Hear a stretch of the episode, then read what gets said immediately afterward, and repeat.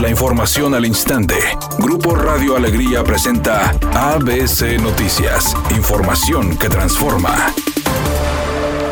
Jesús Zambrano, presidente nacional del PRD, se reunió esta tarde con el dirigente estatal del PRI, Heriberto Treviño, con el alcalde de Monterrey, Adrián de la Garza, y con el exsecretario de Economía, Delfonso Guajardo, con el objetivo de buscar alianzas de cara a las elecciones del 2021. El líder estatal del tricolor, Heriberto Treviño, señaló que están buscando alianzas para fortalecer a Nuevo León, mientras que Delfonso Guajardo dijo que este mismo tema formó parte de su agenda durante la semana pasada y descartó que este tipo de alianzas sean en contra de Morena en la entidad. Entró en vigor oficialmente a partir del 1 de octubre del 2020 la norma oficial mexicana 051, donde obliga a las marcas de productos empaquetados poner al frente de sus productos una etiqueta de advertencia sobre el exceso de azúcares, sodio, calorías, entre otros componentes. El presidente Andrés Manuel López Obrador deseó este viernes una pronta recuperación a su homólogo estadounidense Donald Trump, tras darse a conocer que dio positivo a coronavirus al igual que su esposa. Por otra parte, luego de informarse que el presidente de Estados Unidos, Donald Trump, dio positivo a una prueba de COVID, su director de campaña, Bill Stapin, anunció la suspensión temporal de sus actos electorales, además de que fue reemplazado este viernes por su vicepresidente Mike Pence. El presidente Donald Trump será internado en el Centro Médico Militar Nacional Walter Reed, ubicado en Maryland, según lo informó a través de un comunicado la Casa Blanca. Su médico John Conley informó que el mandatario estadounidense recibió este viernes una dosis de 8 gramos del cóctel experimental de anticuerpos de la farmacéutica Regeneron y completó el tratamiento sin incidentes después de haber dado positivo por COVID-19, agregando que continúa fatigado pero con buen estado de ánimo, por lo que su equipo de expertos le está evaluando.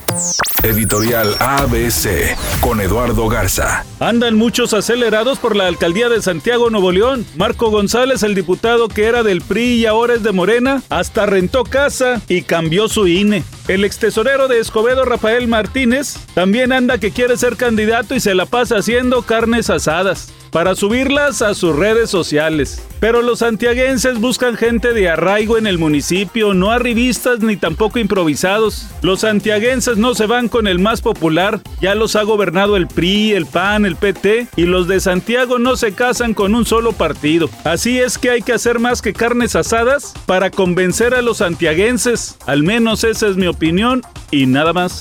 La jornada 13 del Guardianes 2020 arranca con dos partidos este viernes. El primero será entre Puebla y Santos a las 19.30 horas, mientras que el segundo será entre Mazatlán y León a las 21.30 horas. El día de mañana Tigres recibe a Club Atlético San Luis y el domingo Rayados visita a Club Querétaro.